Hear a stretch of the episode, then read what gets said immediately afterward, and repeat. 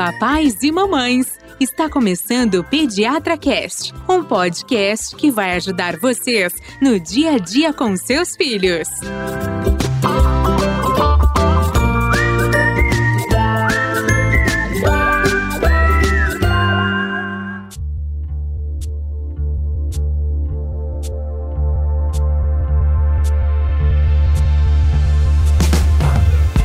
Papais e mamães! Estamos iniciando mais um episódio que vai ajudar você nas dúvidas com seus filhotes. Eu sou Gustavo Passe, apaixonado por podcast, pai do João, e tive uma aula aqui com o doutor que você já conhece, é o terceiro episódio com ele nosso convidado. Acho que já bateu o recorde do Paulo, né? Bateu. Três Paulo fez episódios. dois, é. Ricardo bateu o recorde. É hein? isso aí. Muito, Nosso bem. recordista. Tã, tã, tã. muito bem. Eu sou Carolina, pediatra, mãe da Maria e da Laura, e também tô ansiosa por esse episódio. O tema é legal. Eu sou Ivani, pediatra, mãe do Fernando. E então, de novo, a gente tá com o Ricardo Uvo, cirurgião pediátrico, que já é íntimo de todo mundo, já falou aqui dois episódios, fez dois episódios com a gente, foram maravilhosos, episódios de cirurgia pediátrica. E hoje o Ricardo vai falar com a gente sobre um assunto bem legal chamado apendicite, né? Ricardo, pode se, se apresentar para quem não te conhece? Sou o Ricardo, sou cirurgião pediátrico e esse assunto é um assunto bem importante, porque geralmente pega todo mundo desprevenido. É É verdade. uma urgência, né, cirúrgica, é a urgência mais comum na criança. E às vezes todo mundo fica assustado quando o cirurgião diz que vai precisar operar Ave. agora, não Principalmente é na amanhã, pandemia. agora. É. é a cirurgia campeã, doutor? Que você mais faz no ano? De urgência cirúrgica, sim. Ah, tirando as- aquelas cirurgias que a gente viu nos outros episódios, Sim. né? A fimose, a hérnia, tudo essa é disparada a cirurgia mais comum. muito É bem. Por, é por causa dela que te chamam mais à noite. Isso. O o celular bomba, né?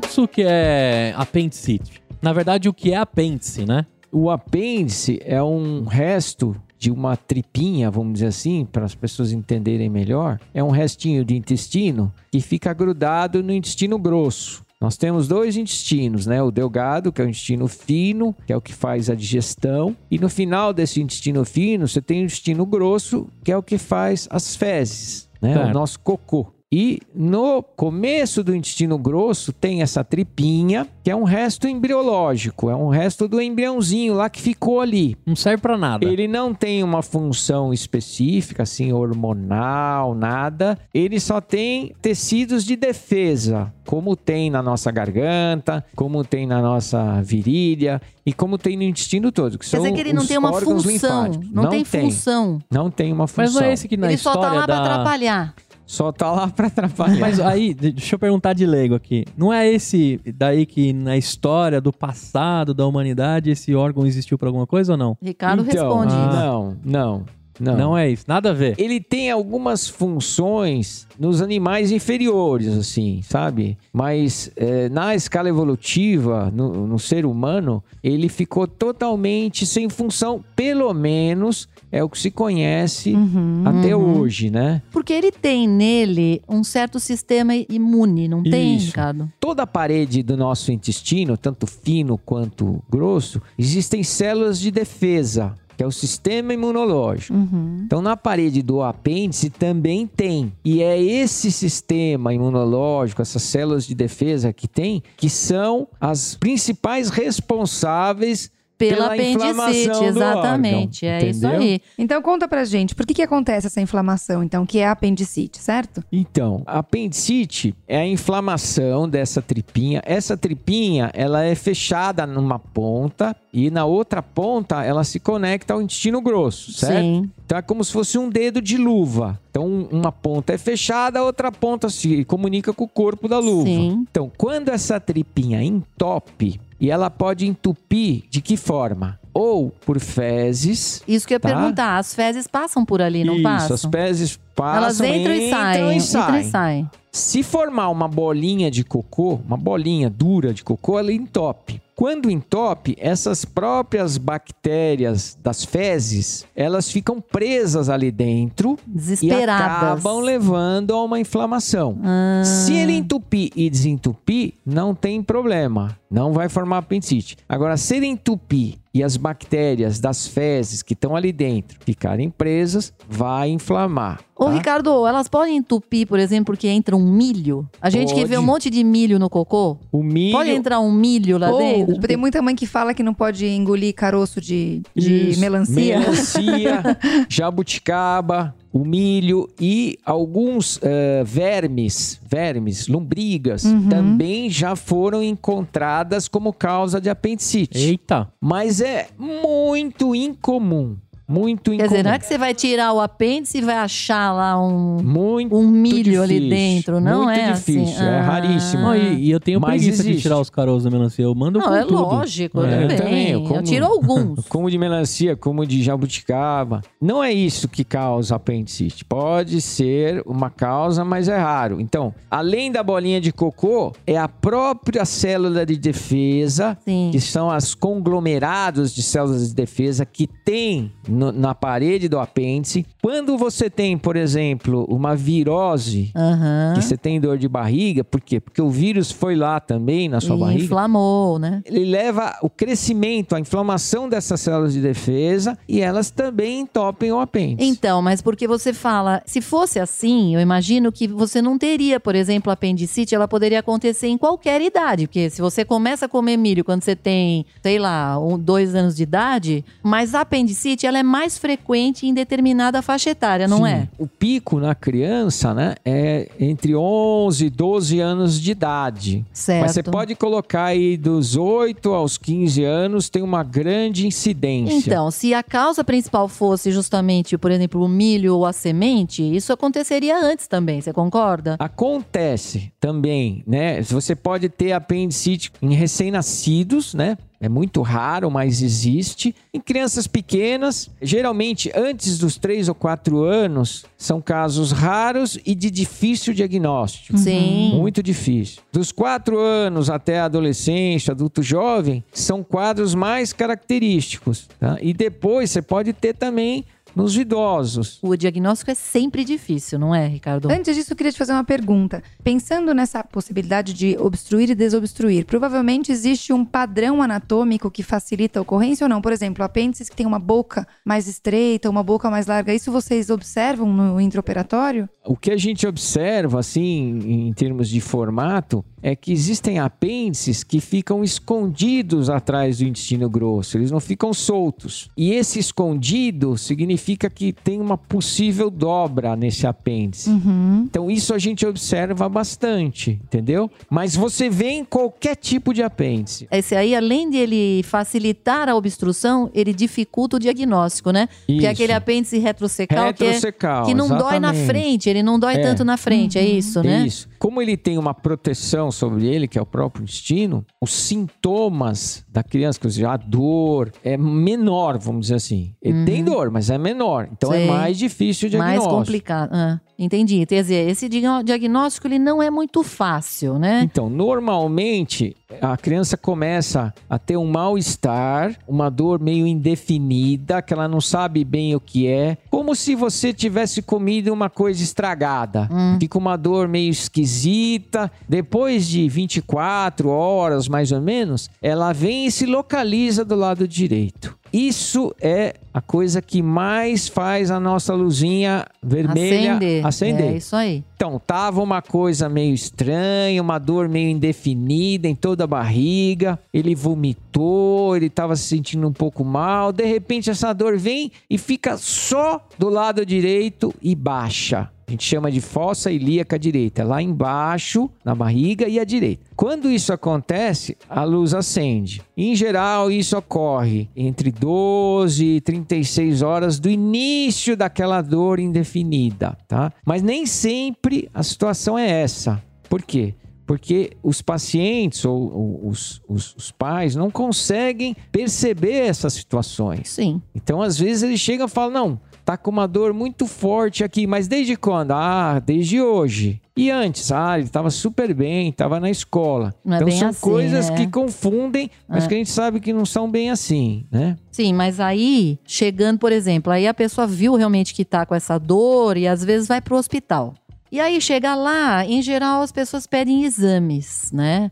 Pra ver se ajuda. Isso. Não existe um exame específico que diga se é apendicite. Existe, Ricardo? Então, hoje, com o aperfeiçoamento incrível, né, o avanço incrível dos métodos de imagem, é uma coisa assim fantástica. Todo ano você sabe de uma melhora em algum exame de imagem. Então, hoje você tem a tomografia que, dependendo, porque todos esses exames de imagem dependem de uma máquina que faz e de alguém que o saiba interpretar Sim. tá? Então, ele não é uma máquina que te fala sozinho o problema. Você precisa de alguém que interprete. Mas se você tiver uma boa máquina e um bom médico que saiba interpretar o exame, praticamente 100% das apendicites são diagnosticadas hoje pela tomografia. Certo. Então, você não precisa desse exame na maioria das vezes. certo. A maioria dos casos, com a história clínica e o exame físico, você faz o diagnóstico seguro.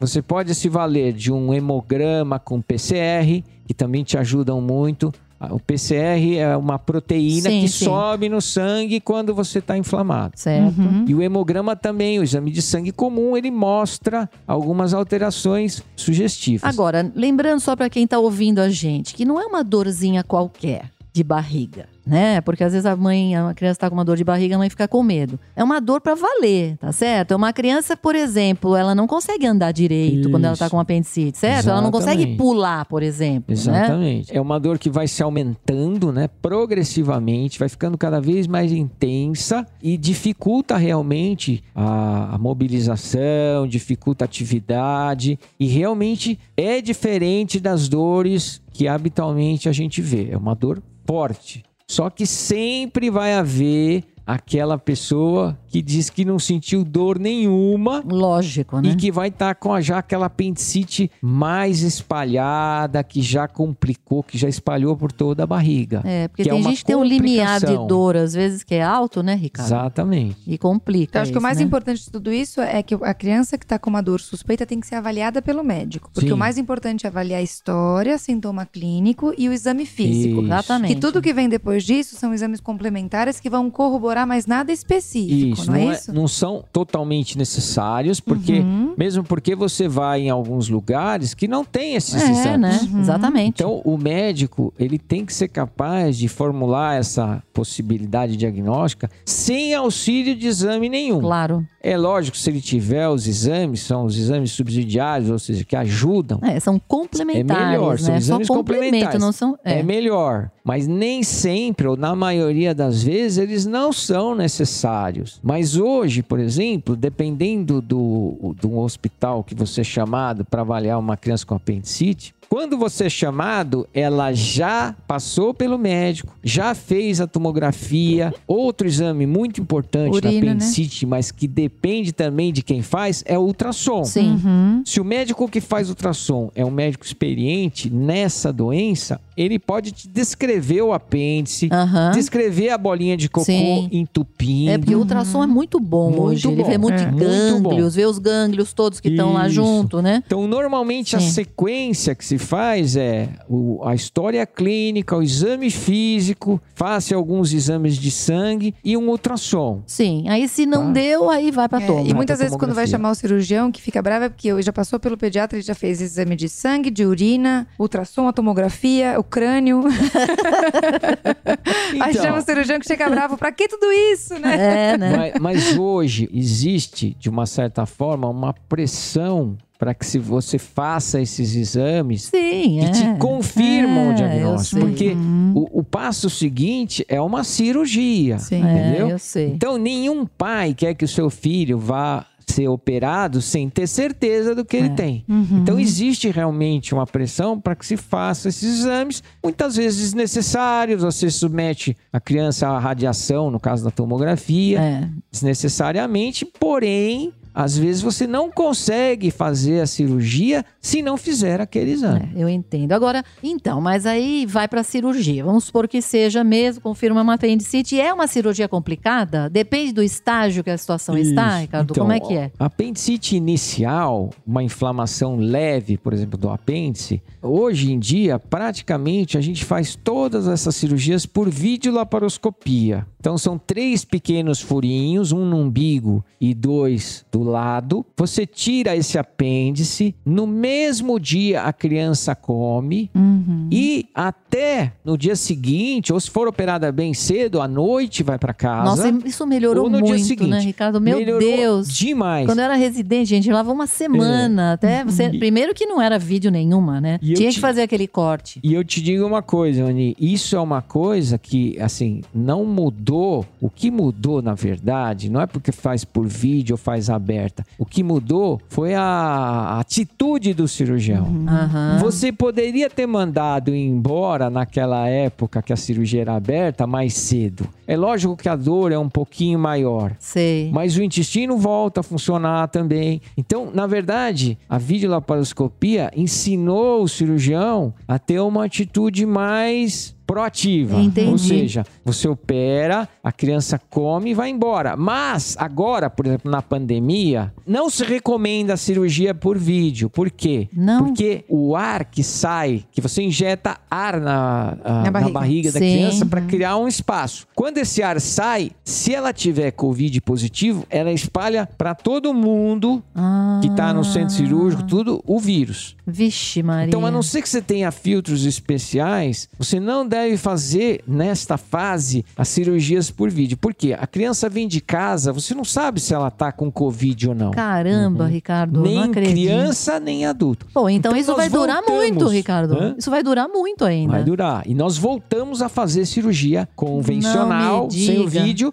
e mandamos embora rápido, tanto Ah, entendi. quanto era antes, entendi, entendeu? entendi. Mas isso, de uma certa forma, já estava sendo percebido antes. Quer dizer, hoje em dia, não precisa mais. Ah, dieta líquida, depois dieta Pastosa, leve, depois sei. dieta pastosa. Não, é dieta geral e alta. Mas deixa eu te perguntar uma beleza, coisa, Ricardo. Você gente. também não acha que é, essa evolução, né, essa melhora, tem relação com a capacidade diagnóstica? Porque assim, a gente ouvia muito mais, assim, quando a gente conversa com pessoas mais velhas, dizerem que tiveram uma apendicite supurada. Isso. É uma coisa que a gente vê muito menos hoje em dia, né? Acho que talvez com esse aparato diagnóstico que a gente tem, claro que a gente sabe que a avaliação clínica é fundamental. Opera na hora certa, né? Opera na hora certa. Então, eu acho que isso, as cirurgias são certeza. menores, né? Menos complicadas, e porque eu imagino que uma, uma apendicite supurada vai requerer um, um cuidado maior, né? Isso. Às vezes até antibiótico, Então, enfim. Quando a apendicite já se espalhou, o pus, né, da inflamação se espalhou, a videolaparoscopia continua sendo uma alternativa melhor, porque com ela você pode lavar toda a barriga, tirar todo o pus, tá? Uhum. Certo. Então continua sendo uma alternativa melhor, mas muda totalmente de figura. Você vai ter que dar antibióticos por 5 ou 7 dias. Claro, vai Então ficar mais esse tempo vai no ter que hospital. ficar internado. Ah, Tá. Mas aquilo que você falou é verdade. O diagnóstico hoje é mais precoce. Certo. O problema é, que surgiu dos métodos diagnósticos é que existem situações em que você não precisa operar Então. Entendeu? Ixi, ah. e que são dadas como apendicite. Então, o que, que acontece? Você vê uma criança, examina essa criança e fala, não tem nada. Aí faz ultrassom e fala, ah, o apêndice está espessado, está inchado. Até Aí porque você o fala, ultrassom- bom, o que, que eu faço? Eu vou É. na clínica ou vou no exame? eu vou na Ave clínica. Maria.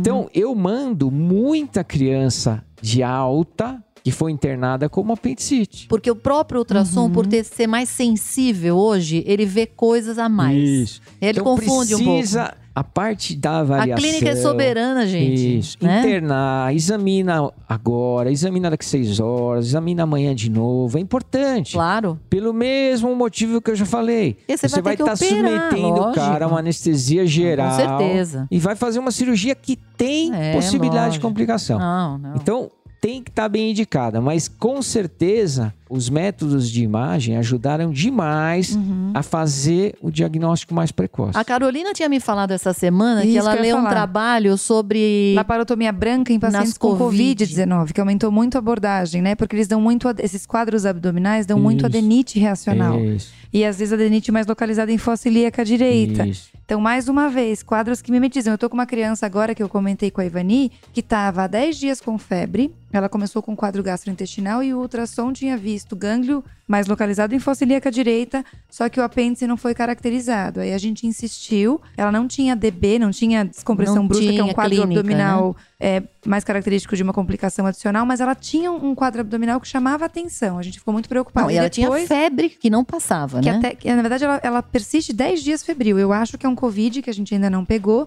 Mas você vê, ela só tem sintoma intestinal e ela tem gânglio no ultrassom. Então, assim, existem. Quer dizer, essa mesmo- seria uma candidatíssima a ter uma, uma apendicite branca. E mesmo né? sem, sem o Covid, né, uma Ivani? Assim, com uns- tem quadros Tem- é, altos de criança que levam adenite mesentérica, que É, são porque muito. justamente muito, né? o Covid faz esse processo inflamatório generalizado. Então, Uhum. o apêndice está no meio da história, O né? que, que é adenite meso... A denti- Quando a criança tem, às vezes, um quadro respiratório alto, um quadro, por exemplo, uma amidalite, ele pode. Como, lembra que quando a gente aciona o nosso sistema imunológico, a gente aumenta os gânglios, que é onde estão concentradas algumas células de defesa? Uhum. A gente tem esses gânglios no peritônio, que é um, barriga, um, né? um tecido que recobre a- o intestino. E aí esses gânglios aumentam e trazem um desconforto grande em decorrência dessa inflamação. Quando você faz ultrassom, você vê esses gânglios aumentados na barriga. Hum. Mas na verdade o foco é alto, não é abdominal. Ou o foco pode ser uma- um vírus como o Covid. Ah, que leva a entendi. ter, então, Tá. aumento de gânglios mesmo dentro da barriga. Entendi. Entendeu? Tá.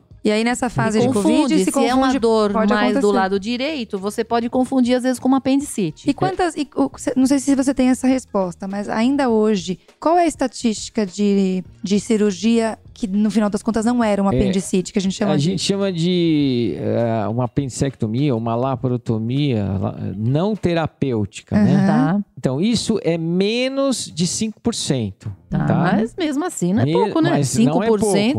ah. Mas na época, pré-exames, Ah, ah, tudo, ah. era 10, Nossa, 15%. bastante, tá? meu. Até Aham. 20%. Puxa. Mas assim, essa situação que vocês falaram das adenites mesentéricas, antes do Covid, a gente via muito nessa fase do ano. Muito. Aham. Com os outros vírus. Exatamente. Isso. Exatamente. Então, eu tive crianças que eu deixei internada mais de uma semana. Uhum. Uhum. Porque eles tinham muita dor, muita Sim. dor. A gente fazia exames, tomografia, ultrassom, tudo, Sim. que mostravam que eram os gânglios, mesmo tratando com analgésicos. Hoje em dia não dá para dar anti-inflamatório, dependendo da idade É, da uhum, criança. é. Então, mas tinha muita dor que não conseguia ir para casa. Sei. Ficou uma semana internada com dor. E a pressão para que se faça uma cirurgia era Pois grande. é? Imagino. Então, essas crianças no passado provavelmente iam ser operadas Ah, e iam ser as laparotomias brancas. É.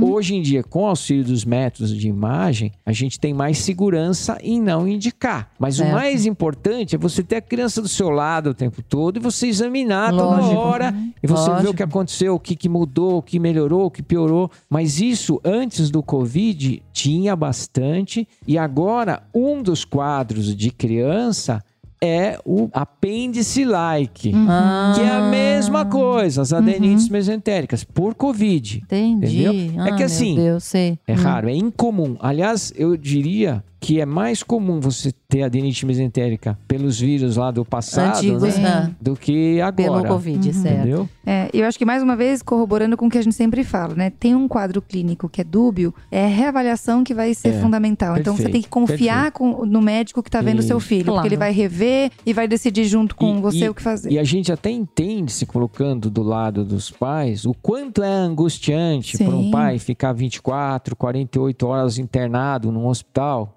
olhando o relógio, o tempo passar, Uhum. e parece que nada é feito. É. Mas esse nada que é a observação é muito importante. Às vezes é tudo. Sim, o nada é tudo, O com nada é certeza. tudo. Às vezes você fala, não, eu vou ficar observando, não é doutor. Como que nós vamos fazer? Bom, eu não quero fazer uma cirurgia desnecessária no seu Lógico, filho. lógico. É isso. Então, para que isso aconteça, ele vai ter que ficar aqui. Ah, mas eu vou para casa. Eu falei, bom, mas você vai para casa. Se você falhar na sua sua observação, ele vai voltar aqui pior. Lógico. Então eu prefiro que ele fique esse tempo aqui e quando eu te mandar para casa, eu te mando com segurança. Não, não tenha dúvida. E mais do que isso, né? Que eu acho que a gente vem melhorando ao longo do tempo é a comunicação. Sim. Então, quando você comunica direito com a família, que você explica o motivo, explica o risco cirúrgico, o isso é risco fundamental, anestésico, né? Claro. a família vai compreender que a espera é, é muito É, mais favorável. Pode ser que acabe numa cirurgia? Pode, mas se a família tá bem informada, isso vai poupar a angústia da família e vai poupar um problema pro médico Com também. toda certeza. Não é? É, essa é a tal relação médico-paciente que hoje, com essa correria toda que se tem, está se perdendo. Mas assim, graças a Deus que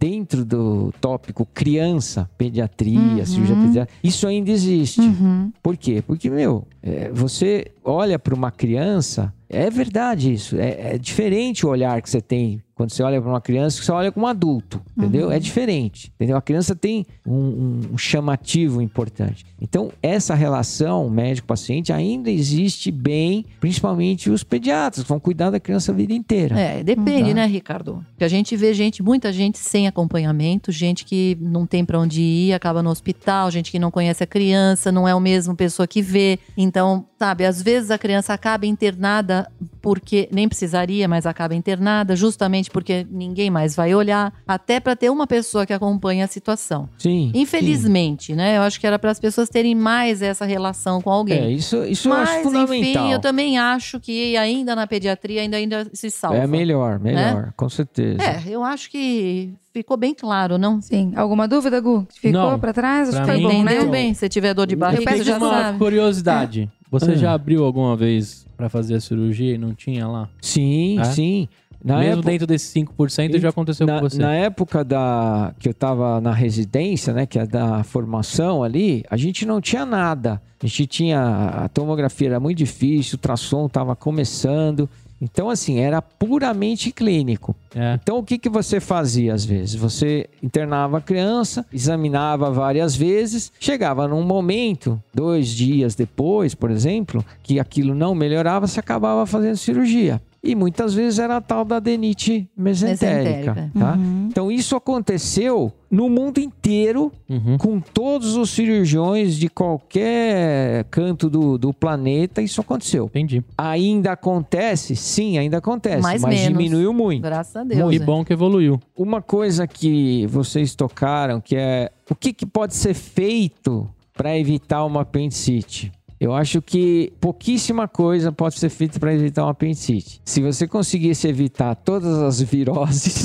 Ah, não ficar doente, né? Que é uma das causas. Por exemplo, nessa época do ano que tem muita virose, tem muita apendicite. Pois e eles é. andam juntos por causa do não, tal ela- sistema Com imunológico. certeza, o sistema imunológico. E a é. outra coisa que se diz que é um pouco maior a incidência de apendicite é nos, nas crianças constipadas, as crianças que não evacuam Uhum. é, Direito, todos os dias. Por quê? Justamente porque o cocô pode ficar ali dentro, endurecer e virar uma bolinha. E uma outra coisa que é importante que as pessoas saibam é que às vezes você tem uma dor aqui do lado direito, como se fosse um apendicite, só que eh, não é uma apendicite, é uma cólica do apêndice, Uhum. que é o apêndice entupido, mas que ele pode desentupir Desentupiu. e não virar um apendicite. Ah, Por isso que o acompanhamento detalhado é importante. Tá. Você pode ter o início, vamos dizer, Você de um pode quadro ter de batido na apendicite trave, né, Ricardo? e se desfaz, entendeu? Esse aí é um sortudo, hein? E uma outra coisa que eu acho que vale a pena dizer, alguns países, a pessoa pode ler a respeito disso, eu já tive esse tipo de questionamento, doutor, não dá para tratar meu filho com antibióticos? Sim. Dá,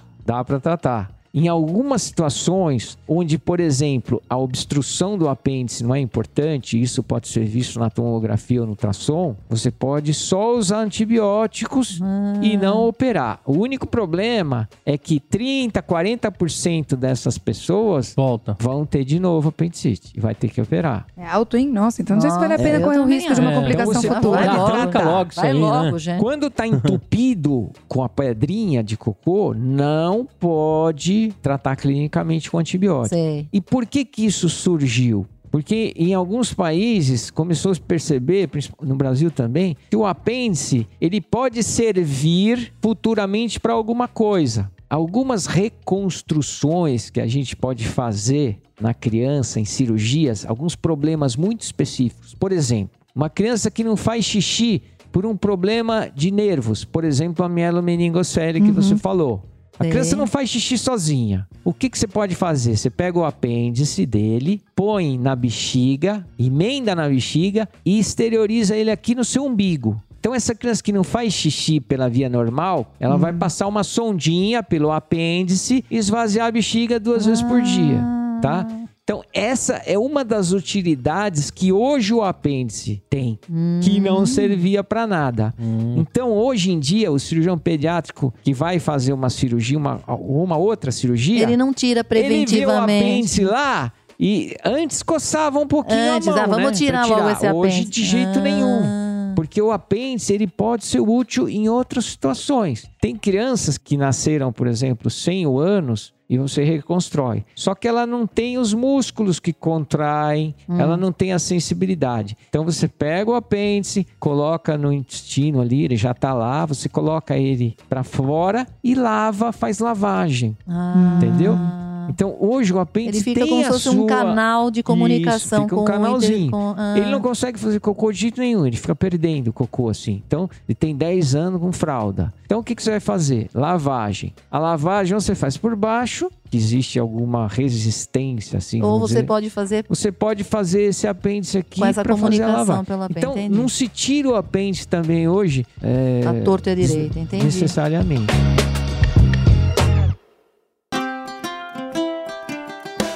Muito bem. Que aula, hein? Agora tá explicado mais do que nunca, porque a gente tem bastante médicos que escutam, né? Porque a gente dá uma aula pra, É, com quem, certeza. pra quem tá começando, pra quem esqueceu, pra É quem... verdade. Não, isso realmente bem. é uma aula maravilhosa para os médicos. Doutor, te agradecer, muito legal. Você já é um podcaster. Lembrando que o e-mail dele é o bertache, com CH, arroba terra.com.br. Muito certo, bem. Ricardo? Então, Isso. a gente conheceu aqui, eu já fiquei seguro, não preciso nem esperar a Ivani me indicar. Se tiver uma cirurgia, eu já vou direto em você, porque ela, porque ela me passou muito bem as suas recomendações. E quem também é paciente de alguma forma da Ivani, né, e da Carol também É, agora, já então. sabe que o Dr. Ricardo pode ajudar a gente. Bom, papai e mamãe, eu acho que você gostou desse episódio, como eu gostei, como a doutora Carol gostou e a Ivani. Agora eu quero saber de você, doutor Ricardo. O que, que você achou da sua experiência de gravar podcast pra gente fechar esses três episódios contigo? Então, eu até, quando a Ivani falou comigo, eu falei com meus filhos, né? Que eles são os meus consultores para assuntos modernos. Pô, pai, você não sabe o que é isso? Falei, não, não, não sei. Aí eu peguei o que, Que você é mandou, podcast? Né? Fui, fui ouvir o que ela me mandou. Da primeira impressão, eu falei, não, eu vou aparecer em algum lugar, eu não gosto de aparecer. Mas aí eu vi que não era, que era só falar tal. E eles me deram uma aula, tudo, falavam, pô, pai, vai lá, tranquilo, a gente ouve isso. De tudo. Aliás, eles ouvem isso o dia inteiro, né? É. Nossa senhora. Então eu achei. eh, Tudo que eles falam que é bom, eu vou atrás. Entendeu? Tá certo. Então, fiquei tranquilo. Muito bem, você tem três episódios pra encaminhar pros seus pacientes agora também, né? Com mais profundidade dos assuntos. Isso é um, o que a gente acaba criando aqui de legado, né, É, com meninas? certeza. Muito bem. Você, papai e mamãe, espero que você tenha gostado desse episódio assim como eu gostei. Se você tá no Spotify, não esqueça de seguir. Se você tá no iTunes, deixa as suas estrelinhas e os comentários. Compartilhe com outros papais e mamães. Faça o PediatraCast chegar mais longe. Lá no nosso Instagram, marque os papais e as mamães também nesse episódio. Se você gostou, passa pra alguém que é muito importante pra gente prosseguir com conteúdo e educação. Obrigado por ter ficado com a gente até aqui. Acompanhe as nossas redes, tudo arroba PediatraCast. Visite o nosso site pediatracast.com.br. Mande suas dúvidas, sugestões e tchau! Tchau, tchau.